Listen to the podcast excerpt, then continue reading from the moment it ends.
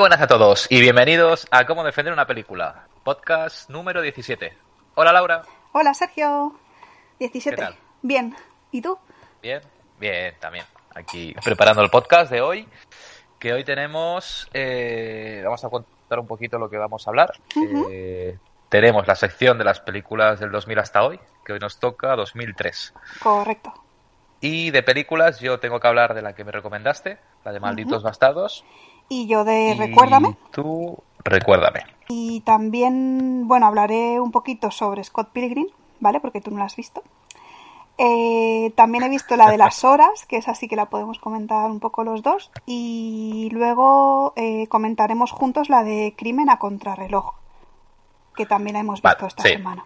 Que esta es la de este año y así podemos Y hablar un luego, poco de novedad. exacto, y luego también os recomendaremos, pues, como cada semana, eh, una película en uno al otro. Exacto. Y bueno, yo, es verdad, yo comentaré la de Jojo Rabbit, que Mm. también la pude ver esta semana. Perfecto. Y también haré un inciso, que tú no la has visto, pero, pero bueno, No, la podré comentar un poquito por encima. sí, para hacernos una Y- idea de qué tal está. Y bueno, pues empezamos con la sección del 2000 hasta hoy. Vamos allá.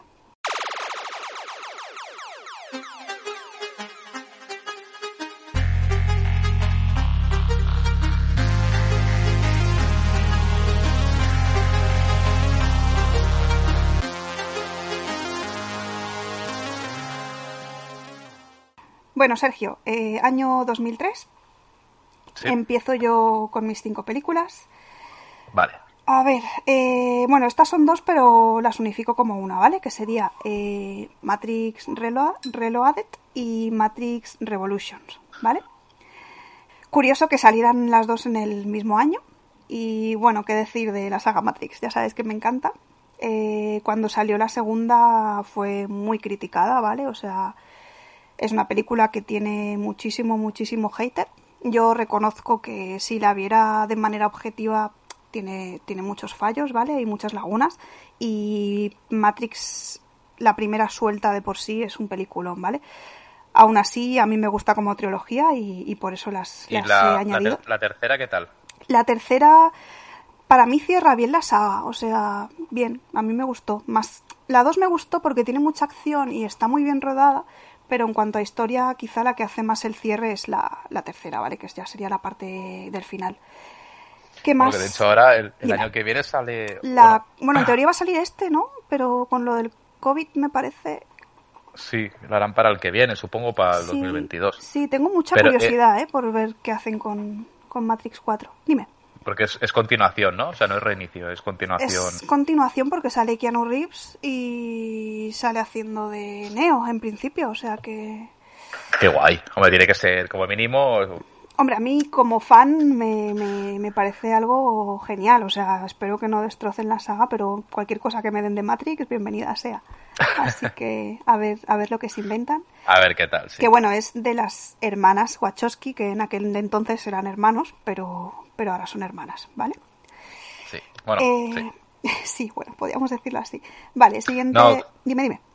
No, que me refería a que digo que han hecho películas a- a- después de Matrix, que han hecho algunas que también han estado muy bien. La de las, las nubes, por ejemplo, es, Sí, es verdad, peliculón. es una muy, muy, muy buena. O sea, que Pero la bueno. última que hicieron, Jupiter Ascending, creo que Esa fue, que fue sí que regulera, fue un ¿no? poco bajona. Igualmente también te digo que el Atlas de las Nubes no es para cualquier tipo de persona, ¿eh? O sea, Ya. hay gente que se la pones y te dice que eso es inaguantable y que...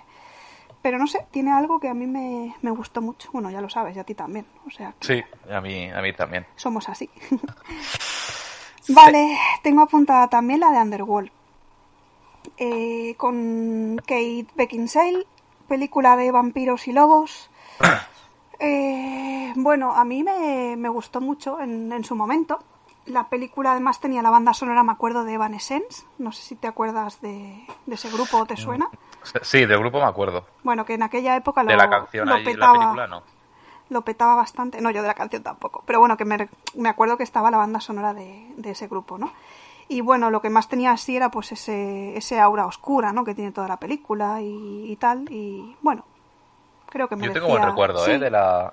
Al menos de la primera parte me acuerdo que fue eh, bastante vista y Hmm. yo la, cuando la vi me, me gustó. Era, no- era, era jovencito, Sí, igual claro. ahora la ves y tiene muchos fallos. Eh, exacto. Y quizá no hubiera hecho falta hacer eh, más películas, pero bueno, Ya, es lo que pasa, ¿no? Que siempre intentan... sí, extender el universo. Exacto. La siguiente que tengo apuntada, Sergio, es la de Mi vida sin mí.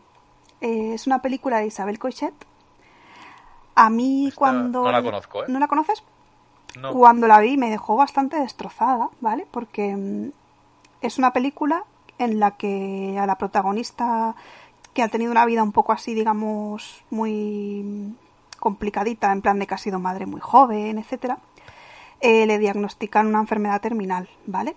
Entonces, ella lo que hace es una lista con todas las cosas que quiere hacer antes de morir. Y la película un poco va, pues, pues por ese camino, ¿no? Ya sabemos que Isabel Coixet suele hacer películas muy, muy dramón y tal. Y bueno, Pues, mm, es que creo que de Isabel Cochet no sé si llega a ver alguna. Ahora ¿No? que lo pienso. Mm, no, o- me suena, pero no. La librería o así puede ser que hizo la librería no hace un par de años. Pues pu- puede No, no ser, sé. no, no estoy segura. Yo sé que había una que era eh, la de Mapa de los Sonidos de Tokio, que se hizo así también bastante famosa, no sé si te suena. Sí, y luego me la vida, que alguien me la recomendó. La vida secreta de las palabras, que creo, creo que también fue bastante. También me suena el título. Sí. Y la librería también es una, sí, ahora que lo dices. Lo que no la he visto. de- vale. Sí. Yo, yo tampoco la he visto, ¿eh? pero me suena de, de- O sea, me refiero que el cine que, que hace ella, pues no... O sea, que igual Mm. está de mi vida sin mí, igual... Si algún día de esto, pues igual la veo, para ver qué Sí, tipo de cine no sé cómo habrá envejecido, ¿eh? O sea, no la he visto desde, bueno, pues seguramente desde aquella época, no la he vuelto a ver, pero recuerdo que, que eso, que me marcó. Aparte la película, bueno, se llevó un Goya al mejor guion adaptado, que Anda. no está nada mal. Y bueno, pasando a la siguiente, he apuntado El Señor de los Anillos, El Retorno del Rey. Creo que aquí he Esa sido... es la segunda, ¿no? Esta es... Uy, ahora me vas a hacer quedar mal. No La sé. ul- no, sí, sí, la última de las dos torres. No, no, no las dos Rey torres. es la última. Exacto, las dos torres es la segunda. Y, y el retorno del rey es la última, que es como cierra. Yo Vale, pensaba sí. que iba a ser la última, pero me has hecho dudar. Pero bueno, que la he puesto. Esta sí ha sido una opinión más objetiva, ¿vale? Porque la película, como dije, creo en, en alguna. En algún otro podcast, que creo que también mencioné a Sí. otra. Creo que merece estar aquí, ¿vale? Es una película súper extensa, además de tres horas. eh, está muy bien hecha. Actorazos como Viggo Mortensen, Orlando Bloom. Entonces, bueno, ¿qué voy a decir que no sepa la gente? Dime. Igual me equivoco, pero creo que es de las películas que más Oscars ha llevado la historia. Pues a ver, Igual, mm, no lo me equivoco, ¿eh? pero... sé que era de las que más tenía. Pero probablemente. O sea, es una película que yo creo que, que está muy bien hecha y es que son... Al final veré la saga, ¿eh? Mira que no... Lo de esto, pero al es que no, has visto ver. ninguna, ¿no? Tú. No he visto la, la primera, La primera y me quedé solo. dormido. Pero bueno, porque igual no la viste en un momento en el que estabas atento, ¿no? O porque te aburrió. Exacto, porque era, era más crío y realmente no, no le prestaba la atención igual a... Yo te recomiendo verlas. manera de ahora. O sea, son muy buenas pelis, muy ¿Te imaginas? así, de tema fantástico. superfan de, de Señor de los Anillos. Oye, pues bueno, que ahora saldrá la serie. En Amazon en un par de añitos así saldrá la serie. Hostia, eso Sí, no lo sabía. ¿Serie del Señor de los Anillos? Sí, Amazon creo que la, la compró los derechos y van a hacer una, una serie. Bueno, a ver qué hacen, ¿eh? Porque eso da miedo también. Sí, pero bueno. últimamente las series, sagas Sí, y todo eso lo destrozan. bastante- Sí, sí. Bueno, y por último, eh, Mystic River. Oh, Misty River. Peliculón de Clint Eastwood. Y bueno, qué decir de ella. Supongo que la mayoría de gente la habrá visto. Es bastante. Yo la considero un clásico de cine así, tipo drama, thriller. A mí me, me, me gustó mucho. De hecho, la tengo dos veces comprada porque me equivoqué, la volví a comprar pensando que no la tenía. Dos Y- mejor que una. Y la vi de pequeño porque en clase la profesora de inglés, por cierto, eh, dijo que fue a verla y que la recomendaba. Que en verdad dices, a ver, a unos chiquillos de 16 o 15 años que teníamos, pues hombre, tampoco es que fuera la más idónea, pero No, sí que como toca temas, pues bueno, que son también delicados y de manera Sí. que los lleva, yo creo que es muy educativo, pues para tanto críos como para adultos, un poco el, pues bueno, el que, el que se puedan ver situaciones así complejas y, y, bueno, es que es una película... Y desde el respeto un poco, ¿no? Que lo explica siempre con, sí. con mucho cuidado. y Lo único que sí que recuerdo que me falla un poco fue el final. O sea, el descubrimiento de quién fue no, pero luego una vez se descubría, me acuerdo que quedaba todo El cómo poco- actuaban los demás, ¿no? ¿Quieres decir? Sí, que acababan el desfile y como que se miraban Sí. en plan, bueno, Supongo que es no como, haremos nada más. como que quieren cerrar ya lo que pasó, ¿no? En, de alguna manera, no lo sé. Sí, Quien no lo haya visto, pues eso, ya está tardando. Yo creo que, sí, yo la recomiendo. que hay que vamos. verla sí o sí. Y aparte, ¿quién salía? Eh, Kevin Bacon era el prota. Kevin Bacon, el, el que hacía de Yo Soy Sam. Ahora no, no me, Mm. no me viene el nombre. No sé quién dices. Él también está el de Matrix, el Lawrence Fishburne, también salía por ahí. Sí, que era el. Poli, creo que también. Sí. El Sean Sean Pin se llama, o Sean Penn. Sin Penn, el, sí. el hombre. Que era el padre, creo, de, de la hija, ¿no? O- bueno, no sé, el, no me acuerdo la el mujer. padre de la hija se- me ha hecho gracia. No sé, la verdad es que no me acuerdo, ¿eh? Pero de quién es quién, pero bueno, que, que así como resumen. Peliculón, señores. Que la veáis. Tenéis que verla, si no la habéis visto. Exacto. Y ya te doy paso a ti, porque ya he dicho todas las películas que tenía. ¿Ya está? Así Vale, que pues adelante. bueno, pues voy con mis cinco películas. Eh, bueno, simplemente decir que las cinco que seleccionamos por cada año es, pues bueno, más que nada es por nosotros la- la- las películas que más nos han gustado, que recordamos que, que en aquella época eh, nos parecieron interesantes. O sea, no significa que sean las mejores películas ni las más han recaudado o las que me que tengan ni mucho menos. O sea, como podréis ver, de todos los que hemos dicho del 2000 hasta ahora, eh, pues bueno, algunas sí que coinciden y otras pues más es a gusto personal. Y bueno, pues las cinco películas que yo he seleccionado.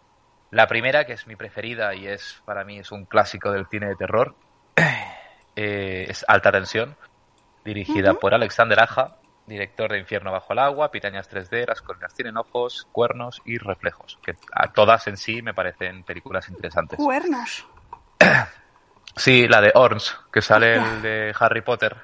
No me suena. ¿No? Que le salen cuernos cada vez que ah, dice vale, sí, sí. Ahora algo, que lo le dices. salen... Sí, sí, o sea, me suena haber visto el cartel, pero no, o sea, no la he visto. Está, pero es- sí. está chula, ¿eh? Es, bastante curiosa la de, la de cuernos. Y Alta Tensión, mucha gente seguramente no la conozca porque pasó un poco desapercibida, aunque en sí sí que tuvo mucho éxito. Y trata sobre dos chicas que se van a casa de una de ellas a pasar el fin de semana con los padres y mientras la amiga está como durmiendo ve como un hombre entra y los mata a todos. Y, y es toda la película así, es tensión, o sea, como bien dice el título, alta tensión. Eh, hay gore, hay sufrimiento, hay algo de horror, suspense. Y para mí es el final es del top 5 de los mejores finales que he visto nunca. O sea, con eso lo, lo- lo digo todo. Eh, segunda película, eh, Jeepers Creepers 2, como Hombre, no. Eh, yo soy fan de la saga Jeepers Creepers, excepto de la tercera. Pero mucho, ¿eh? Además. Y, sí, y esta sí que es cierto que, a ver, no se le parece mucho a la primera parte, pero bueno, es curioso. Eh, transcurría todo en un autobús, continuaba de la primera parte, Sí. y hacen un cameo los actores, eh, y bueno, estaba, estaba curiosa. Yo la vi en el cine. La echan mucho en la tele últimamente. No Sí. sé, creo que fue este mes o el mes pasado que me iba a dormir y puse la tele y estaba. Digo, mira, Super Creeper. Sí, es la típica peli que pueden poner a las 12 de la noche, que bueno, Sí. que van repitiendo. Exacto. pero me pareció una continuación bastante buena, eh, aunque mostraban demasiado al Creeper y eso, bueno, igual bloqueaba un poco en el argumento, pero bueno, para mí es, es una película que tiene que estar aquí.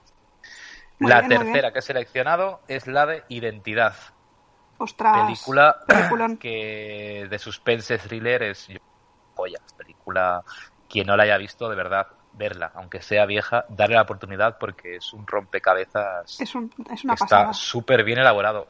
Y bueno, buscando un poco de información, he visto que el director es el que ha hecho la película de Le Mans 66 del año pasado, No la he visto, la pero, pero sé cuál es. la de Logan, Lobezno Inmortal ¿Ah, sí? y Noche y Día, In- Inocencia Interrumpida. Pero es el director de Logan, o sea, Ostras. dos géneros completamente distintos. Ya ves, y sin en ver. cambio, tanto Logan como Lobezno Inmortal, a ver, son películas, yo que no entiendo mucho, pero que están bien valoradas. Que, Logan es una pasada. que, que, bueno, que se agradece que un director, pues eso, que, que tenga esa polivalencia a la hora de dirigir las películas. Y bueno, identidad, simplemente decir que es un suspense desde que empieza hasta que acaba. Son unos ocho o nueve personas que están en un hotel y se han quedado todas ahí como aisladas porque hay una tormenta. y empiezan a haber coincidencias entre unos y otros y el por qué están ahí. Y a raíz de ahí pues se hace un juego bastante interesante y con un final también yo creo que yo al Sí. menos no me lo esperé. Yo para nada acababa. tampoco. Y tengo una escena grabada eh, que seguramente te acordarás tú, Laura. Dime. La última de todas. Eh, que hay alguien que está como cogiendo naranjas. Sí, sí, claro. Vale, pues esa escena yo creo Claro que... que me acuerdo. Muy buena, muy buena. De lo, me- bueno, Bueno, de lo mejorcito, yo creo. Y seguimos con la cuarta película, que he apuntado la de Kill Bill, volumen, bueno, volumen 1, volumen 2, porque salió la siguiente el año que viene, o sea que Bueno, en más o menos se como van compone, lanzadas, ¿no? Sí, se compone como una única película. Eh, para mí es la mejor que, que, que haya hecho o que yo haya visto de Quentin Tarantino, junto con la de Django. Y bueno, es que es una película que todo el mundo yo creo que la reconoce por el color amarillo, Sí, por la estética. Mm. la banda sonora que es famosa, me acuerdo en los móviles, que sonaba la melodía de- del, del silbado. El sil- no, Sí, silbado, el- silbato, El silbido. El silbido. Eh, bueno, aprendemos No también pasa nada. Enciclopedia Universal Española.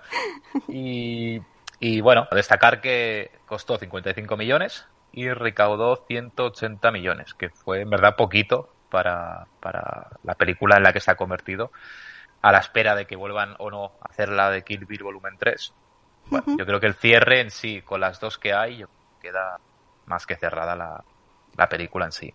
Y a mí me gusta mucho. De vez en cuando sí que la, la vuelvo a revisionar porque es, bueno, es Kill Bill. Kill Bill Yo he de Bill. decir que no me disgusta, pero no es de mis favoritas en plan... Por ejemplo, si tuviera que quedarme con una de Tarantino, probablemente me quedaría con Django, que, que también la has mencionado. Kill Bill me gustó, pero no tengo esa euforia, ¿no? De decir, hostia, me apetece volver a verla. Pero reconozco eso que, que la fama, ver, es que- la es fama que que, es rara, tiene ¿eh? y el reconocimiento que, que tiene mundialmente. Pero la peli en sí es rara. O sea, Sí, sí. O te gusta o no te gusta, porque Mm. hay escenas que son súper largas. Y no creo que era la segunda parte la que estaba también mezclado con el blanco y negro en la sí, boda. sí, exacto. La segunda a mí me gustó algo menos, se me hizo A mí, bastante más te lo iba a pesada. decir, a mí también. Creo que pierde un poco el fuelle que tenía la, la primera. Y el bueno. final, esperaba un final muy apoteósico y bueno, acabó en plan, pues bueno, en fin, lo Sí, matamos y se sí. acabó. Pero, Pero, hay escenas que la de cuando la entierran, por ejemplo, en debajo tierra, Hostia, sí. Sí, eso es me parece muy buena. Cuando va a la, a la madre, está la niña ahí en la cocina, empiezan a pelear. eh. También. Mm. Tiene, bueno, hay partes recuerdos muy buenos. Mm. Y ya, por último, diré La Matanza de Texas, que esta película, eh, la saga en sí a mí me, me gusta mucho, me siempre me dado curiosidad. Y sí que es cierto que a raíz de esta, las siguientes que han ido saliendo, flojeado bastante. Que te gusta pero- una peli gore, ¿eh? A mí sí, ¿Qué me te gusta, gusta mucho, mucho. Pero esta me acuerdo que veía, como la anunciaban en la tele, y, y fue de las primeras películas que fui a ver al, al cine. No Y veas, ¿no? Me gustó. sí, era, era- bueno, era jovencito. Tú ibas a tope. Y me gustó mucho, lo pasé bastante mal, me dio mucho miedo. Y, y en aquella época era la que siempre recomendaba o siempre hablaba. Aparte salía Jessica Alba, creo que era. Sí, Jessica Alba. Y, y me acuerdo pues de la escena, por ejemplo, en la que sale, empieza a picar la madre con el bastón en el suelo, de golpe sale el, el de la máscara con la motosierra, con las sábanas ahí, y bueno, un despilforre. Pero bueno, es la típica peli que, que coge los patrones de cinco o seis jóvenes que se pierden, que, que en aquella época estaba muy de moda. Ajá. Y, y bueno, a mí me, me gustó mucho. O sea, Matanza de Texas está en el top. Y bien, bien. ya está. Merecido. De las cinco, he visto que había muchas más. Fue un año, la verdad, que había películas interesantes. Pero bueno, así No se pueden reduciendo. escoger todas. así Nuestras 10 películas seleccionadas han sido muy, muy variadas, además. O sea que muy bien. Nos ha quedado un 2003 bastante chulo. Sí, pasa que lo- lo- cuando las buscas, o sea, piensas en ella y dices, pues si tampoco hace tanto. Ya. Y hace un montón. Sí que hace, sí. Lo que pasa es que no somos conscientes de, de lo rápido que pasa el tiempo. Pero bueno. Bueno, En Sergio, fin. pues ¿con qué seguimos ahora? Pues mira, si quieres, vamos a hablar de la de Crimen a Contrarreloj, que es la que hemos visto los dos. Venga, vamos a ello. Yo, bueno, la vi ayer, la empecé ayer, pero me quedé dormido y la he acabado esta mañana de ver. Bueno, bueno, la has acabado, que es lo importante. Sí, lo No importante dice es mucho acabarla. a su favor que te durmieras, No. pero No. ahora hablamos de ella. Era muy tarde, era muy tarde, he de decirlo. Bueno, bien, bien. Bueno, Crimen A contra reloj, película de este año. Eh, Sí, es no de sé ya- si se llegó a estrenar en cine solo, A mí no me suena, pero bueno. porque creo que justo fue con lo de la, lo de la pandemia y tal, o sea que no sé si llegó a estrenarse o lo han sacado directamente Ajá. en el mercado digital. Bueno, el director es Jacob Stess, que yo personalmente no lo conozco. Mm, Ni yo. y, La verdad que- y bueno, A ver, sé que la productora es la de Blumhouse, que, que, bueno, al menos tiene un poco el sello de que supuestamente es una película de calidad, pero bueno, me pasa un poco como con la del sótano de Ma. Al final son historias, al menos en esta, ¿eh? la historia me ha parecido bastante simplona. Y Yo creo que tiene demasiados clichés, como muchas cosas muy típicas. Y luego, bueno, si quieres hablamos, explicamos el guion primero. Sí, explica si quieres el guion, sí. ¿Lo explico yo? Sí, tú misma. Vale. Pues el argumento va sobre un policía, que es el protagonista, que, bueno, tiene una sobrina con la que se lleva muy bien. La sobrina tiene unos padres un pelín despreocupados, entonces él se preocupa bastante por ella y recibe una llamada de la niña pidiéndole ayuda. Bueno, más o menos como gritando, pidiéndole ayuda. El, el prota se dirige a casa de- del hermano y tal, y están todos muertos, ¿vale? Asesinados, para, para ser más concreta. Entonces, a partir de ahí, eh, digamos que mm, la sorpresa principal es que mm, le llaman desde el teléfono de la sobrina muerta. Pero él tiene el teléfono de la sobrina y ve que no la están llamando desde ese teléfono. Entonces, ¿qué pasa? Pues que l- se supone que la niña le llama desde el pasado. Y él intenta pues que no sucedan esos eh, asesinatos. Y digamos que sería ese el argumento principal. La película tiene un guion para mi gusto muy típico, poco sorprendente, y juega con los viajes en el, en el tiempo, los bucles temporales y tal. Lo que pasa que no tiene mucho sentido porque al fin y al cabo la pieza que le hace poder cambiar el pasado es el móvil. Que dices, no sé si a ti te pasó lo mismo o pensaste lo mismo. Tampoco le veo mucho el, Yo el qué. no me creí nada. O sea, Toda desde mentira. que ella le llama a la... No, es verdad, o sea, desde que le llama ya a la otra, el cómo él reacciona... Es no, raro. no es creíble. O sea, la historia en sí, si la hubieran puesto con un poco más de... No sé, o de misterio, con un poco más de ganas a la hora de hacer la película, que parece como una película de montón. Sí, Eh, muy típica. Pierde bastante. Me recuerda incluso un poco a la de Fractura, de la de Netflix. Sí, es verdad. El- el- tiene el rollo así como de, pues bueno, a ver qué ha pasado, a ver qué va a pasar, que los ha matado y demás. Sí. Pero a mí lo, lo que me ha fallado sobre todo es eh, la credibilidad. O sea, no, no me he metido en, la- en el papel de la No película. te lo has creído, la- vamos. salvo la niña, que la verdad que Lo hace muy una bien, vez sí. muestran... Porque claro, cuando llama a ella solo muestran en el presente. Pero ya hay un momento en el que ya sí que se ve conforme eran escenas del pasado Sí. y tú también las puedes ver. Ahí coge un poquito más de, de emoción. Pero claro, es como que dices, da igual, o sea, me da igual saber quién los ha matado. Sé- que los vas a salvar porque los vas a acabar salvando. eh, Ya. No sé. eh, Yo creo que no eso, me ha acabado. la pega más grande que tiene es que es muy obvia, o sea, ya sabes más o menos casi seguro cómo, cómo va a acabar. Y, y luego lo que tú dices, cuando le llaman, le llama por primera vez la, la sobrina, que se supone que está muerta, además ha visto él el, el cadáver, su reacción no es muy, muy creíble. Sí que puede pensar que se le está yendo la cabeza, ¿no? En plan de igual estoy alucinando o lo que sea. Luego la escena en la que la niña tiene que marcar la cruz en rojo desde el pasado para que la vea en el Para que la pueda ver en el futuro. o sea, en el presente. Tampoco la vi muy creíble. Lo único que me gustó fue cuando hacía lo de cómete el chicle. Ah, sí, eso, Eso estuvo, estuvo, estuvo bien. curioso, sí, porque era como, Ahí es como que ya él le puede contar realmente lo que sucede para que, y ella para se que cree ella se lo crea, exacto. Me recordó realmente un poco a Looper, pero claro, Looper está tan bien hecha que Looper es que está muy le bien pega hecha. una patada bastante grande a esta. Entonces, bueno, Sí. Yo ya te digo, hay algunas escenas, pues por ejemplo, cuando ella luego va al tío y el tío, claro, no sabe nada, porque Ah, va a ver claro. al tío del pasado sí. Y, y no, La- no tiene esa intriga La- de... y la "Uf, actitud ahora no de la, de la caso". niña es como, como una loca, ¿sabes? No sé, y el otro tampoco se sorprende mucho de que la otra le esté... pre- No sé, las reacciones no son del todo creíbles, lo que tú dices. No. y aparte las, la resolución, yo que sé, cuando le pegan el tiro a él, hay un momento que él va a la, casa por la noche a investigar o no sé qué, y le pega los tiros y luego se va para comisaría, que dices, a ver, mm. eh, no sé, es como que no, no, no, no, no, También, lo primero de todo, cuando le llama a la sobrina ya en plan gritando, yo no me voy a casa de ellos sin refuerzos, como decirte. Se supone que ha pasado algo para que la niña le llame así. Y se va él solo tan tranquilo y abre así la puerta con cuidado. Hola, estás ahí. Y luego al final tampoco lo de que se supone que su compañero estaba metido en, en algo turbio con el hermano de algo de drogas o algo así pero tampoco tampoco sorprende mucho o sea no no sé era tan, era tan obvio que dices vale yo sí que tuve un poco de tensión en el coche cuando se lo llevan a él sí eh, y cuando que pensaba que el malo era el otro. Sí es que ahí es quizás el único juego no que tienes un poco que parece que el malo sea el, el otro y al final resulta que que se supone que no. Y bueno, al final muere el padre y la madre, que dices, a ver, podrías haber solucionado, decirle, oye niña, ¿y los del país? Exacto, los tres, no solo ella. Solo para al final averiguar quién ha sido, más que por salvarlos, no sé, yo creo que no. El guion falla bastante.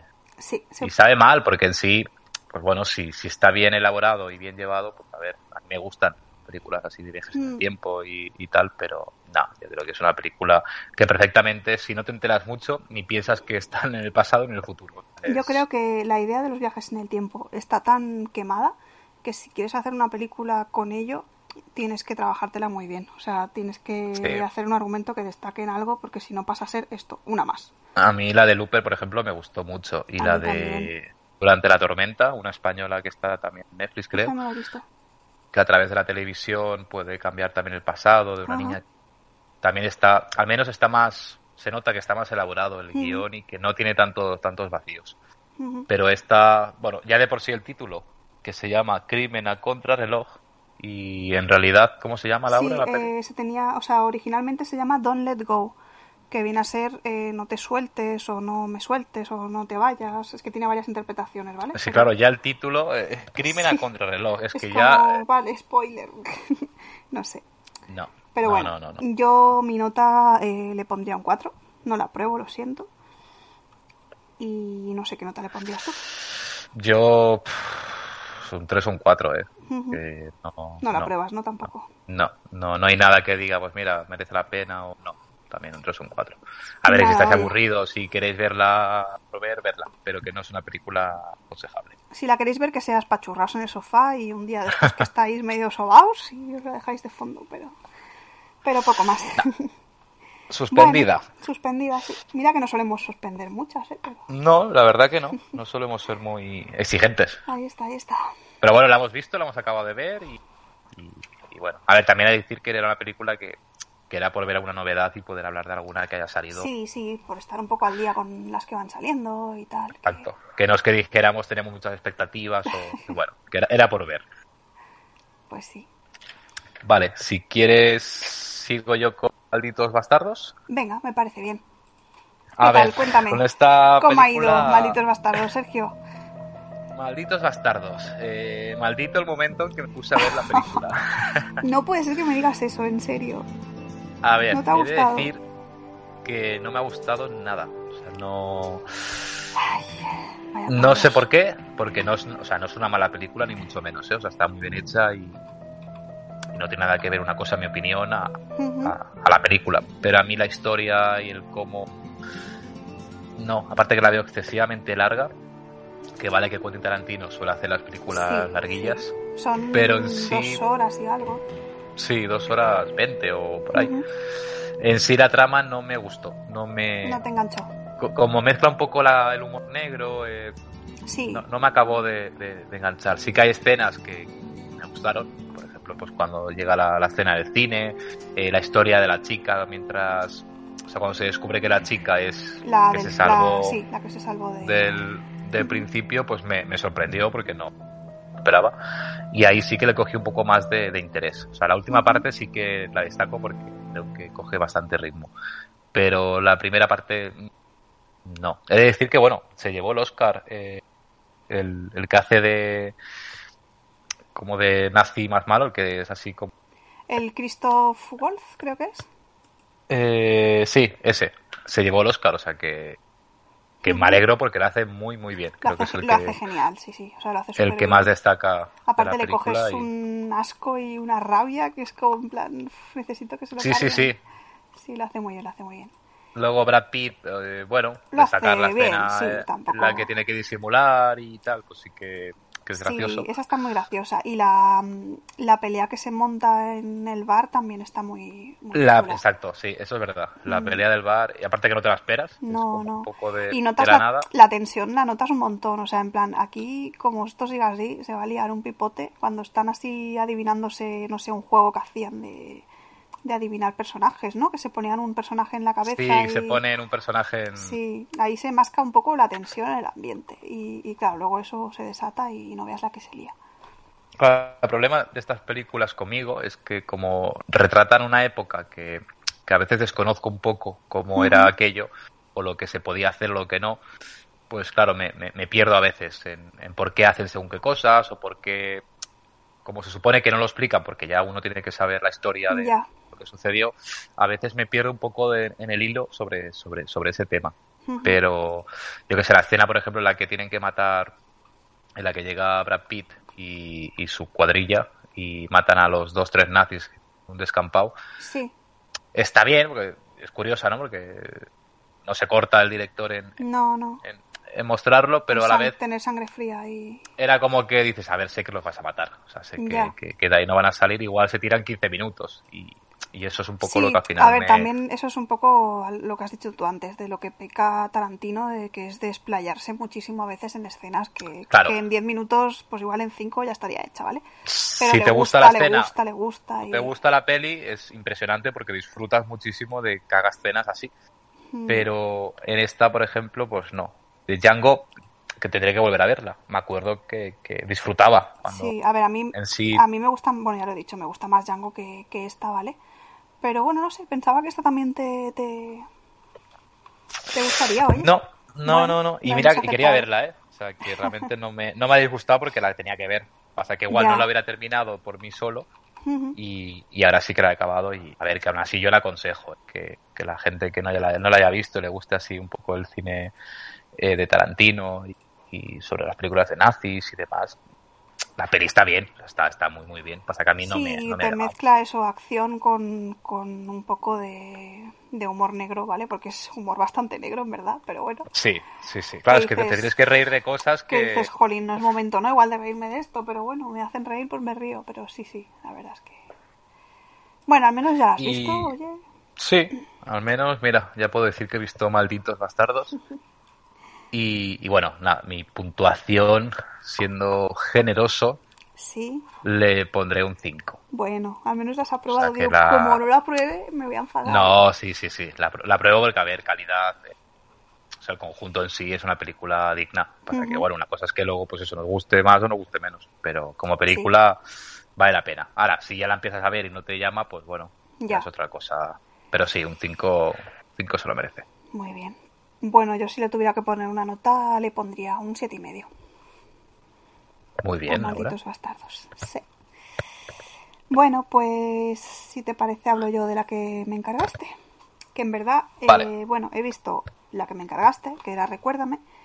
Y como hacía mucho tiempo también que me sugerías que viera las horas, pues también la he visto. Así que... Anda, mira qué bien. Dos por uno. Sí. Voy a hablar primero de, de Recuérdame, ¿vale?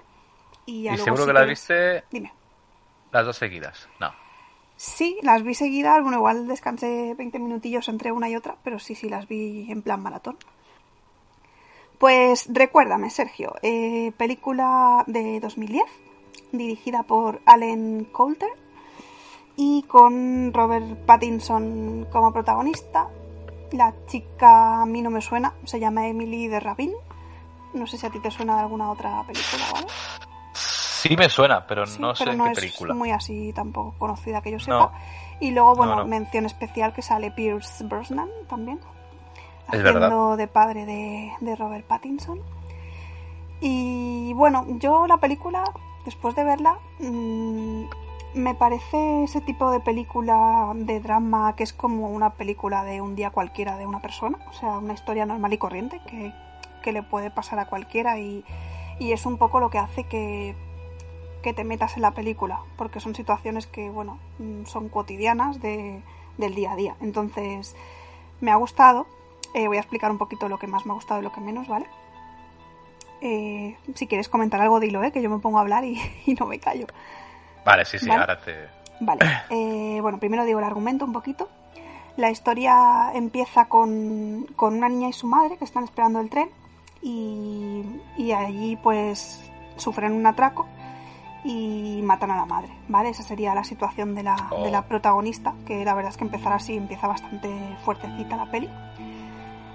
Y luego por otro lado tenemos al prota, que se llama Tyler y que bueno, tiene una situación un poco complicada en, en, su vida. Su hermano se suicidó, sus padres están divorciados y él está un poco en esa fase de odio la vida y paso de todo y tal. Tiene una hermana pequeña que es como un poco, yo creo, el motor, ¿no? Que le hace seguir adelante. Sí. Que además lo hace súper bien la niña, es súper sí, mona. la niña Mm, hace es- muy bien. Es adorable. Y esto es lo que nos presenta un poco el, el argumento. Entonces, bueno, a partir de ahí típico chico conoce a chica, ¿vale? Y es un poco que con los dramas que tienen cada uno en su vida se como que se complementan, ¿no? O se, o se ayudan en cierta manera. Y bueno, simplemente durante la película pues vas viendo cómo van evolucionando, ¿no? Por ejemplo, eh, el, el chico Tyler se lleva muy mal con su padre, le tiene mucho odio, el padre pues es el típico hombre de negocios que nunca está en casa, que siempre está trabajando, que yo que sé, la niña tiene una exposición, el padre no puede ir, entonces eso genera cada vez como más odio también de parte del hermano, porque supongo que en parte no quiere que le pase a su hermana lo mismo que, que al hermano que se suicidó, ¿no? Sí, Y bueno, ya tirando al final es cuando se ve un poco la evolución, se ve que el padre realmente, pues hombre, sí que les quiere, lo que pasa que supongo que su manera de quererles es pues ganar dinero, conseguirles un futuro mejor. Hay una escena que me gusta mucho que es la que se ve el, el salvapantallas del padre en el trabajo, que está todo lleno de Mm. fotos de los hijos. de los niños. Sí. Lo más destacable sería el final, que a mí fue lo que me dejó un poco eh, rota, ¿vale? Porque me esperaba pues que la historia iba a acabar en plan, pues bueno, que van a ser todos felices juntos y, y todo Happylandia. Y el final, la película acaba eh, que el protagonista va a buscar al padre a su trabajo, el padre resulta que no estaba en el trabajo y nos encontramos ante, ante la situación de que el protagonista está en una de las torres gemelas el día 11. Entonces, eh, bueno, ocurren los atentados y el prota se supone, bueno, no se supone no, muere. Muere. Es que es muy fuerte, allí. ¿eh? Sí, entonces, ¿qué pasa con ese final? Pues que te hace un poco pensar, ¿no? El, yo creo que es un poco lo que te llevas de esta película, que uno intenta pues mejorar su vida y arreglar sus cosas, etcétera, pero de un día para el otro ya no estás. O sea, no sé, como que se consume todo y todo deja de importar. Y yo me quedo con, con esa moraleja, ¿no? Con la de intentar eh, estar bien con la gente que quieres y, y pensar en el día a día. Sí, yo creo un poco la reflexión es, es esa. Yo cuando la cuando la vi, la verdad que eh, me, gustó mucho. Es una película que, que me metí mucho en el papel, en, el- como la hermana, el tema de cómo le hacen Sí. bullying en el colegio a Ay, ella, sí, qué el, pena. hermano, Es verdad, eso no lo he dicho. el hermano protector, ¿no? El, el cariño que le puede tener y cómo intenta defenderla. Sí, Entonces, claro, les falta el cariño del padre, que se supone que están divorciados porque la madre ya está con otro, bueno, Sí. con, con su nuevo novio y un poco el, el hermano mayor es como que, eh, que es el, el más sensato, entre comillas, en esa situación. eh, pues claro, no quiere que el padre trate a la hija, a su hermana, como que crezca, como decías tú, sin el cariño de su padre. exacto. Entonces, por ejemplo, la escena en la que él tiene que ir a, a verla a, a la exposición de cuadros, como luego se presenta en la oficina y le Sí. monta el número al padre, claro, me parece justificado, ¿no? El, el, el joder, el cómo un niño te está pidiendo de padre. Y, y no sé, a mí me, me enterneció mucho la- las historias que hay en, en- en sí la familia. Luego la historia de él con la chica eh, me parece curiosa, ¿no? Porque se supone que el protagonista con un amigo tiene una pelea llegan a la cárcel por no sé qué tontería. Es verdad, y eso no lo he dicho tampoco. se dan cuenta que eh, una chica del colegio es hija del policía. Del policía, Entonces, sí. Hacen como una apuesta, entre comillas. La típica y- apuesta de a que no te la ligas, ¿no? Y tal. Exacto. Mm. Y se la liga y de hecho los dos como, como personas yo creo que crecen muchísimo, sobre todo él, se complementan muy bien. Sí, o sea que tú estás con sí. la tensión De de, que que, se lo va a entere. pillar, lo va a pillar, lo va a pillar, lo va a pillar. ¿Y Sí. qué pasa? Que en el momento que se entera es un poco violento porque ella se va de casa porque el padre consume alcohol y bueno, la trata un poco mal y entonces Sí. ella se va a vivir como con él. Entonces el padre pues lo descubre, habla con el chico y al final la chica se entera y no quiere saber nada de él. Tú como espectador, claro, en el fondo dices, joder, sí que empezó como un juego, pero realmente te quiere, o sea, eh, Sí, os lo que queréis. pasa que, bueno, supongo que lo que le duele a la chica es que él no se lo haya dicho antes, lo típico, ¿no? Claro, es como que la, la ha fallado. Mm, exacto. Y, y bueno, entonces es como que empiezan a evolucionar y es un poco la parte final en la que al final la chica, pues bueno, es como que le perdona, entre comillas, y a través del cumpleaños de la hermana, creo que era, eh, es como que hay un acercamiento y luego el padre, pues igual se da cuenta de que no está haciendo bien el papel de padre y busca un acercamiento con sus hijos. Entonces el protagonista es como que en el momento más feliz de su vida, o en el más completo está, de ver que está todo yendo bien, decide ir a, a, pues, a la oficina porque el padre le dice que vaya allí porque le va a enseñar a, a lo que es el tema de trabajar y le quiere mostrar Sí. un poco su día a día y el padre justamente es el único día que va a llevar a la a hija la al colegio. sí, que digamos que realmente es- lo hace porque al final su hijo ha conseguido hacerle ver un poco, Claro. ¿no? Y es lo que da pena. un poco el destino, ¿no? De que al final el, el- el protagonista, que es Robert Pattinson, no debería estar en ese momento y en ese día, pero al final, pues por, pues bueno, por lo que es la vida, pues sucedió así. Entonces, claro, la escena en la que se va alejando la cámara, a la vez que te muestran en la pizarra del colegio, que es el 11 de septiembre, Sí, sí, es bastante heavy porque es muy no te lo esperas. porque es- dices, no- ostras, no puede ser. Aparte, cuando ves la fecha no te fijas mucho hasta Claro. que no lo relacionas.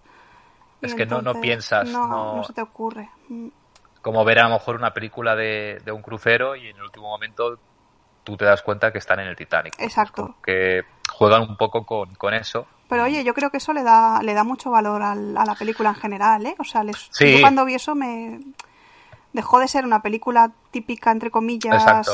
a ser algo que dices, ostras, está, está Le chulo". suma puntos. A ver, si no hubiera Sí. acabado así, una película normal y corriente. Sí, porque claro, si acaba con drama, el típico final feliz de todos juntos y ya está, pues bueno, a ver, no está mal. Pero claro, a la hora de recomendarla o hablar de ella, intentas sobre todo no decir nada. Claro, claro, sí, que- porque te cargas. Que, la persona le, pase de, de cero. Y a mí me, bueno, no sé si en el momento que la vi o por X motivo, la viví muy intensamente y la verdad que Robert Pattinson está bastante bien. Empezó Sí. un poco Mm. a quitarse el papel de Crepúsculo y, y ver que podía hacer otros papeles. Es una película que tema, o sea, que, que, Que habla de la familia, te- ¿no? Sí, que toca temas que igual a todos nos ha pare- o sea, nos ha sucedido algo parecido o Pues bueno, la falta de cariño de un padre, la mala relación con- la madre o con la novia. O sea, que bueno, que son temas que, que, bueno, que los puedes más o menos relacionar contigo. Y hasta ahí ha sido mi discurso. Muy bien. ¿Qué nota le pones, Laura? Pues yo le pongo un 6. Ah, bueno, bueno, Sí. bueno. No está mal. Está- Siempre está- val- valorándola dentro de su género, ¿vale? O sea, claro, no es lo mismo, yo qué sé, que le ponga un 6 a Recuérdame que que le ponga un 6, ¿me entiendes, no? No, pero no te rías. Me encanta porque siempre justificamos nuestras notas cuando da- no es verdad cuando damos alguna baja. O sea, No, siempre hombre. intentamos justificarnos como no, no, pero que es curioso que me- me- Claro, yo, yo me refiero que le doy un 6 por ser una película de, del género que es, ¿vale? Comparándola con las de su género, creo que es una película que, jolín, que, que está bien. Que sí, que sí, que se diferencia, se sabe diferenciar. En fin, que yo, No, me, no, que- yo me entiendo, da igual, ¿qué nota le Ya pondrías está. tú? Si tú te entiendes, yo le pondría un 7. Muy bien. O sea que también estoy Más contigo. Dentro del género y dentro de lo que es, pues yo que no sé mucho de cine dramático, tipo de películas, pues bueno, gracias a ese final, pues oye, tienes una película más o menos digna. O sea que un 7. Muy bien. Y bueno, si quieres comentar un poquito de las horas, voy a Vale. comentar Jojo Rabbit. Sí, aquí voy a ser más breve, ¿vale? Eh, bueno, la película es de 2002. Llego un poco tarde a verla. Solo son 18 años después. que se dice rápido. No pasa nada, una vida entera. La película eh, tiene muchísimos actorazos juntos, ¿vale? Porque tenemos a Meryl Streep, tenemos a Julianne Moore, Nicole Kidman, eh, Tony Collette, que me sorprendió mucho verla. También está la Claire Dance, que también lo hace muy bien, que es la hija. Y también está Ed Harris, que también es digno de mencionar. Bueno, ¿qué decir de la película? Eh, yo la he resumido como una historia de mujeres que le buscan un poco el sentido a su vida, ¿vale? Eh, es una película muy emotiva, tiene una banda sonora muy buena, muy me gustó mucho la música y creo que es un poco también una historia mmm, bastante con la que sentirse identificado entre comillas sino como de superación. Sí, de superación y de no conformarte con lo que no te hace feliz, entre comillas. Aunque bueno, no todos los personajes consiguen, digamos, alcanzar eso. Eh, no sé, échame una mano porque no sé muy bien cómo, cómo explicarlo. A ver, yo como la viví en su momento, la he visto un par de veces, ¿eh? por eso. Eh, yo destacar principalmente que es curioso, ¿no? El hecho de que las historias transcurran en diferentes épocas de, de, la vida y que las escriba, si mal recuerdo, era la protagonista Virginia Woolf, creo que se llamaba. Eh, los nombres no me acuerdo, Sergio, pero sí, se, se, ¿Sí? creo que era Virginia. Vale. Que bueno, tal como empieza, ella escribe como un libro, ¿no? Y es sí. como que dentro de, de, lo que está escribiendo el libro exacto, es la historia de lo que está, exacto. lo que está pasando. Pues como que en su cabeza, en cierta manera, pues un poco eh, lo que le gustaría, ¿no? Que en el futuro pasara, pero tampoco te dejan claro si es real o si al final es la novela. Sí. ¿Qué? Pero eh, es un poco el, el, sentido de que cada uno pues eh, pueda tener la superación de, de, ver las diferencias, sobre todo en la época, y de los problemas. Si tenemos, por ejemplo, a Nicole Kidman, que, que está, está excelente en, en ese papel, sí, una mujer depresiva, una mujer con problemas... Eh, Bipolar ya graves, es decir, que, que bueno, que, que se, se, nota. Eh, el marido, si mal recuerdo, estaba con ella y sí, la, la, la intentaba apoyar bastante, incluso de una manera igual, incluso demasiado eh, posesiva, quizá me da sí. la sensación, ¿vale? Como ¿Qué que... pasa? Que ella. Didi, perdona. No, digo, al final, claro, ella se suicida. Sí. Que, que esa escena es, es, a mí me parece preciosa y, y a la vez es muy, Triste. muy significativa porque, claro, no lo supera, es decir, no, no. no, estaba feliz. Ella en la vida que tenía lo intentaba, pero realmente no era feliz. Para era como que no, no le llenaba nada. Era, pues bueno, suicidarse, que, que no es justificado, es decir, que no, no, no está bien, no hay que hacerlo. Pero para ella, el sentido de la vida la había perdido. Bueno, y decide hacerlo de esa manera, pero en la forma en la que se suicida, no sé, me pareció muy, muy poético. Muy, lo que es la historia de ella me, me pareció desesperante porque ves que no, no, tiene solución, que es que no puede salir. A veces, pues cuando alguien tiene un problema serio, pues bueno, desde dentro, pues supongo que es más complejo y, y bueno. Sí, luego también está eh, la, la otra chica, la que se llama Laura, que es la que está casada supuestamente felizmente y tiene un hijo, que también quiere suicidarse, parece. Sí finalmente, aparte de hay que decir que está embarazada. No sé, eh, la actuación de Julian Moore, creo que sí, era Julian Moore la que la Sí, Julian Moore. Me resultó súper, ¿sabes? Como que parecía que estaba ida totalmente y que podía hacer cualquier cosa. O sea, a veces me daba miedo hasta por el niño, digo. Sí, ¿le va a hacer tiene momentos no, sí, que no sí. se entiende un poco Exacto. cuando se abraza con el niño, luego sí, la es como amor-odio, en plan, que le quiere, pero a la vez como que no es la vida que quería, ¿no? Entre comillas. Exacto pero el niño ya está ahí, entonces es todo como muy... Y al final lo que hace es abandonarles, se supone, tiene a la niña y ella decide irse... Eso no me acuerdo, ¿ves? Sí, decide, de, decide irse porque es la madre del, del, del, chico escritor que salía, ¿te acuerdas? El que tenía sida, bueno, el poeta. Ah, sí, sí Ella sí, era la madre, entonces claro, ella aparece verdad, de mayor y dice que abandonó a, a su hijo y a su hija y tal, que el marido murió de cáncer bastante joven y ella los, los abandonó, se supone, porque no era la vida que ella quería vivir. Es verdad. Y luego está la otra chica que es la Meryl Streep, que está con una chica, pero a la vez está enamorada del amigo poeta y bueno, Es todo un poco...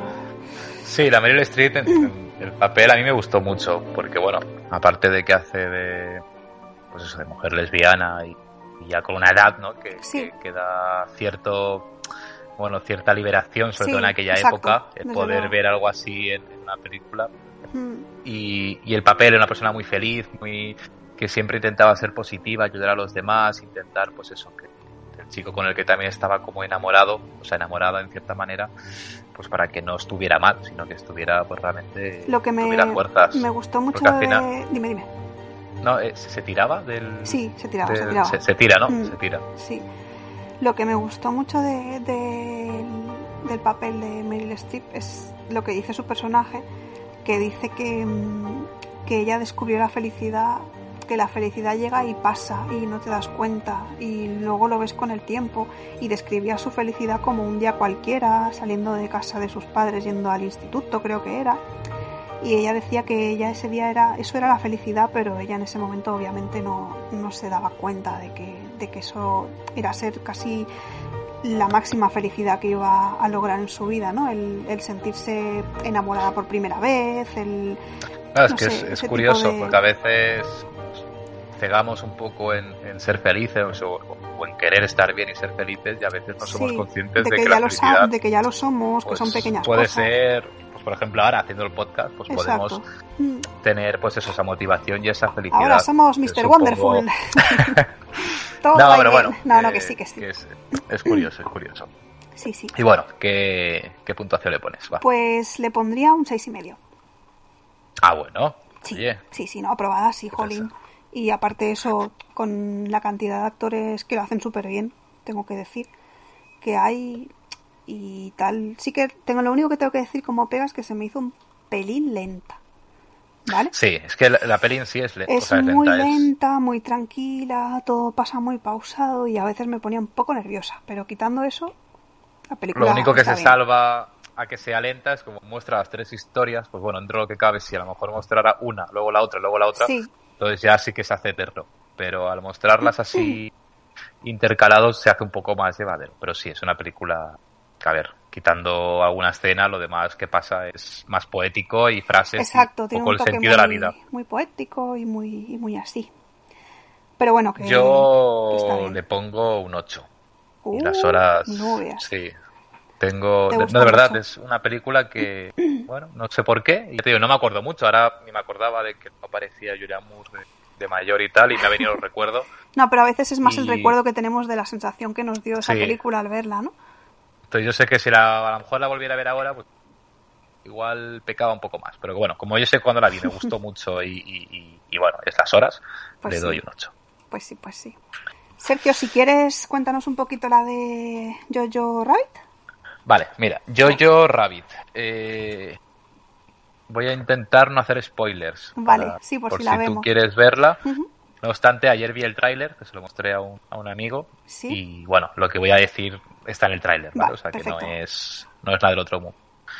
Eh, Jojo Rabbit, eh, que ganó, por cierto, el guion a mejor, eh, mejor guion adaptado, el Oscar. Que, oye, al menos se llevó una estatuilla. Creo que no acertamos ninguno de los dos en la quiniela, pero pero bueno.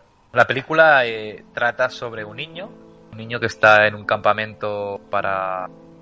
Eh, bueno, estamos hablando de que esto es la época de los nazis. Vale. Y, es un niño pues que lo llevan a un campamento para que se eh, practique y le metan en la cabeza de esta manera a todos los niños de esa época pues que, que matan a los judíos, que son lo peor, que tal, que no sé qué. Pero es desde el punto cómico. Entonces el niño tiene un amigo imaginario que es Hitler. Pero Hitler, Hitler. O sea, de verdad que es, que, es él. Y, y, claro, a lo mejor puesto que se le hace una trastada y él... No tienes que hacer esto, tienes que tal. Y él pues lo hace. Es un niño y se deja llevar por su imaginación y lo que en aquella época, pues para él creía que era nazi y era un niño simplemente, no, no había más. Pero bueno, niños que luego hay escenas de que los niños como con cañones y tal, es que es un poco es una película muy surrealista. Sí, muy surrealista, esa es la, esa es la palabra. Y entonces, la historia principal es la, pues, bueno, el descubrimiento del niño, eh, un poco el, día a día y lo que es un poco la, la vida. ¿Qué pasa? Que descubre que en su casa la madre eh, tiene encerrada una judía. ¿Y qué pasa? Que entonces el niño, eh, claro, para él la judía es mala, o sea, es- es- son como monstruos, claro. no sabe ni... Y entonces le, va preguntando qué- de qué país vienen, si se comen a la gente, si tienen eh, colmillos, si... Y bueno, a raíz de ahí pues sigue toda la historia. Entonces es una película para mí bastante emotiva en cuanto a, a crecimiento de, de un principio a, a- a la última parte que te ríes, tiene momentos bastante buenos. De hecho, una de las chicas es una mujer que sale en películas cómicas, que me gusta mucho. Ajá. Y los actores son también todos conocidos, Caleb Hanson, los que hacen Sí, es verdad. de sargentos Scarlett, nazis. Scarlett sí sabía que Y lo, salía. y lo hace, lo hace muy bien, ¿eh? Scarlett Johansson. Y el niño es fabuloso. O sea, de verdad que es, es fabuloso. Porque es como ver la película desde sus ojos y sobre su mentalidad. Y la verdad que yo la aconsejo. O sea, mi puntuación sería un 7, Oh, más bueno, o menos. seis- un 6, un 7. sin ser nada del otro mundo, pero es, es diferente y es bastante fresca a lo que estamos así acostumbrados. Así que yo te la aconsejo que la veas algún día y a la gente pues lo mismo. Guay, guay. Pues mira, la apuntamos y algún día a ver si... Sí, Sí, al menos eh, verla. Si ves que no te llama, bueno, tampoco te pierdes del otro mundo, pero que, pues hoy está bien. Guay.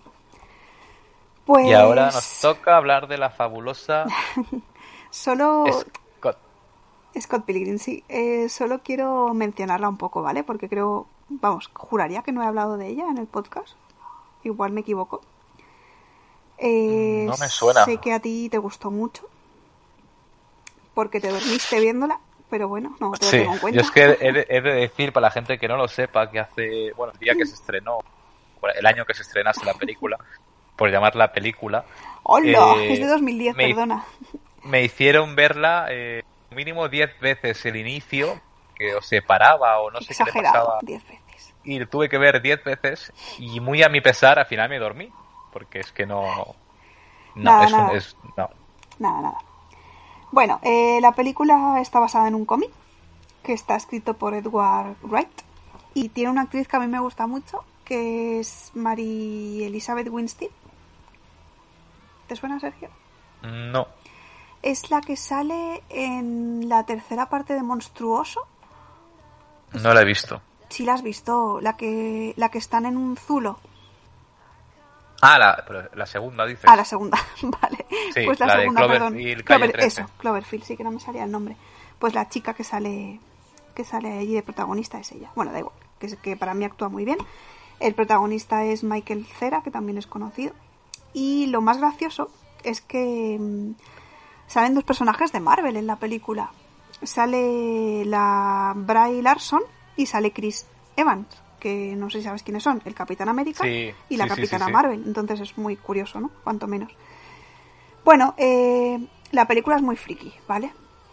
Entonces, yo entiendo No. que para según qué personas, pues les puede parecer un, una chorrada de película, así hablando claro, pero la gente que sea un poquito así friki, que le gusten pues los videojuegos, los cómics y tal, yo creo que se lo puede pasar bien. Yo la, como he comentado, la he visto esta semana y pensé que igual la vería ya más cutre o que me cansaría o lo que fuera, pero no, la, la vi muy, muy a gusto la vez Claro. entera. Oye, pues como, como la primera vez no no sé, hacía mucho que no la veía. Y bueno, la película es que es bastante absurda porque el chico se enamora de una chica y la chica tiene, bueno, un pasado un poco eh, turbulento porque tiene bastantes exnovios y pues un poco digamos que la cosa va de que él tiene que irlos venciendo. Un poco todo con toque de videojuego, de, no sé, un toque así desenfadado. Y bueno, pues solo quería mencionarla por eso, porque me parece una peli divertida para quien sepa lo que va a ver, ¿vale? No os esperéis tampoco nada, yo qué sé. Y, y eso. y, y ya, ya se ha quedado y así ha no, quedado. yo, yo- yo no puedo decir nada porque la verdad que no a ver es un, es un género que no es que no No Sé pega que- contigo, supongo, no. que aunque la viera otra vez no la puedo ver con los que a lo mejor la puedes ver tú o la gente que le pueda gustar este, este Sí, tipo de películas. sí. Entonces entiendo pues que que mientras a la gente que le guste este tipo de cine eh, la valoren bien y creo recordar que esta pues Sí, es sí. una película más o menos conocida y que fue bastante bien valorada Entre, el, pues, oye, entre el gremio tiene una buena, una media de siete y medio ocho. bueno y, ca- Y que aparte, pues, oye, tiene actores conocidos que no Sí, cualquiera. Entonces, bueno, me parece bien el tema de que puedan hacer una película así arriesgada y que aunque sea para un público minoritario a la hora de poder Sí, sí, sí. recaudar millones es y millones, todo el pues oye, que al menos puedan hacerlas y que, y que joder, que bueno, que tiene que haber tanto en ese género como en otros. No, a mí, por ejemplo, me gusta mucho que sé, las posesiones o los aliens y tal, y, y no sé por qué he dicho eso, pues no tiene nada que ver, en verdad. Sí, ¿te gustan las posesiones, Sergio? Las posesiones y los aliens Y me los gustan aliens mucho las posesiones, poseer a... ¿A quién No, vas a jo, poseer pero, hoy, Sergio? pues como, como los musicales, por decirte algo. Sí, que es un género que, te puede gustar a ti, pero no le gusta a todo el mundo. Entonces es un público más pequeño, ¿no? ¿Quieres decir? Exacto. Pues. Vale. ¿Y qué nota le pones tú a Scott Pilgrim, Yo a Scott? Pilgrim le pongo un 8. ¡Uh! Un 8. Sí. O sea, estamos aquí comparando las horas, seis y medio, a Scott Pilgrim con Pero un 8. no, porque vuelvo a decir lo mismo, no son géneros iguales. No, y luego ya se pueden juzgar igual. Nada, en fin. Solo no hubo quería segunda eso. parte ni nada, ¿no? No. No, que va, que va. Pero bueno, en el fondo tampoco da pie a que, a que la haya y Porque casi una, una, una, Dime. una duda. Sí, Eh, la de Kikas sí. es más o menos del estilo. Es- Eh, yo, Kikas, no la he visto, ¿vale? Pero por lo que sé, en principio es muy del estilo, sí. Sí, vale. Sí, y aparte el director, no sé si era el mismo, ahora me haces dudar, creo que no, ¿no? El director es el mismo que el de Zombies Party, Uf. que también No sé cuál era, era una peli así Ah, como no, es del la- mismo rollo, desenfadada y tal. Pero me parece que la que me has dicho tú no... La de Vale, no, la de Kick-Ass la- no. Que esa me suena también, que hubo Sí, el una estilo. dos partes, ¿no? y Y, que, hay dos, que era sí. así, Y es como un estilo de cómic también. igual más seria o más sangrienta o seria, ¿no? Como no la he visto no puedo decirlo, pero pero tengo que verla, la verdad, porque Kikas habla muy bien de ella también y viendo el tipo de pelis que me gustan, yo creo que, que me gustará. Pues muy bien, nos hemos quedado a gusto. Pues sí. Vale, pasamos... Y- Sí, Nos toca recomendar la Película. película. Recomiéndame, Sergio. A ver, sorpréndeme. La película que te recomiendo para que veas es Tú eres el siguiente, You Are Next, que es una película que me extraña mucho que no la hayas visto, que es, es, es bastante buena. No, no la he visto. Y pues, pues bueno, pues la verás. Vale, la que es de terror, de drama, thriller... Es slasher, es como una slasher, tiene algún punto así como un poco cómico y así como parecida.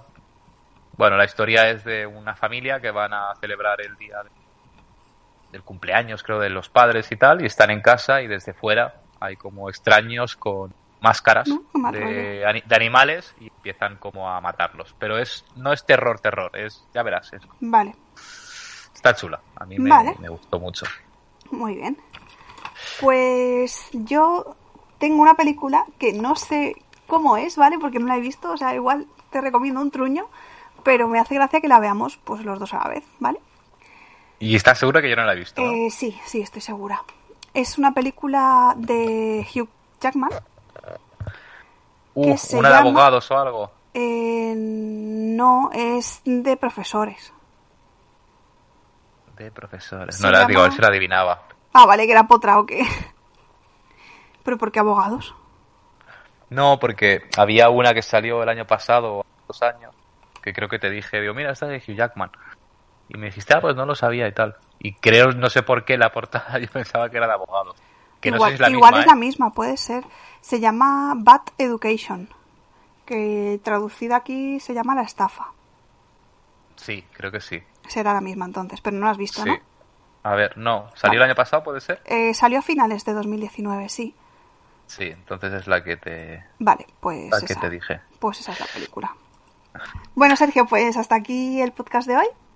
Como siempre recordamos las redes, que son arroba cómo defender una peli, tanto en Twitter como en Instagram. Luego nos podéis escuchar en Spotify, en iTunes y en iVoox, que es donde estamos. Correcto. Y poco más. Nos vemos en el próximo podcast. Y a ver qué películas podemos ver en estos días. Sí, a ver si pone alguna nueva y si dentro de poquito los cines podemos, Sí, y podemos volver a retomar. bueno, ver algunos de los estrenos importantes, que- Sí. que, hay unos cuantos ahora en verano. Sí, sí, sobre todo Tenet. A ver qué pasa con ella, ¿no? Sí, tengo ganas de Tenet y la de Un lugar tranquilo 2. A ver, a ver qué tal, sí. Le tengo muchas ganas. Pues sí. Así que nada, nos vemos en el siguiente podcast. Pues Muchas gracias a todos. Sergio. Nos vemos a la próxima. Adiós a todos. Adiós.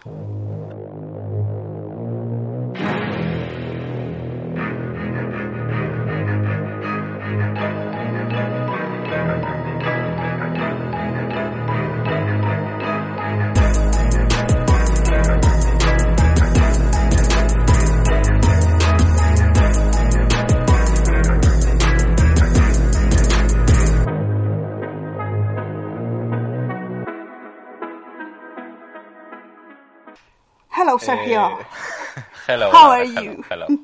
Eh, good, fine, Are fine. you okay? Around the bastante. Y empezamos, señores. Ni el lunes acabamos. Sergio, no te rías, que te estoy escuchando. Yo traigo mis cinco peliculitas. Me he liado, me he liado, me he liado. Esto pinta no- labios. Toque de. Una saga. Traumatizaros todos. No, conmigo. dice, jo, Sergio, con la recaudación siempre estás con los millones y tú con los directores. Qué mentirosa es. ¿Por qué? Ah, na, na, na. ¿Te crees que se ha saludado con la mano y todo? Es que soy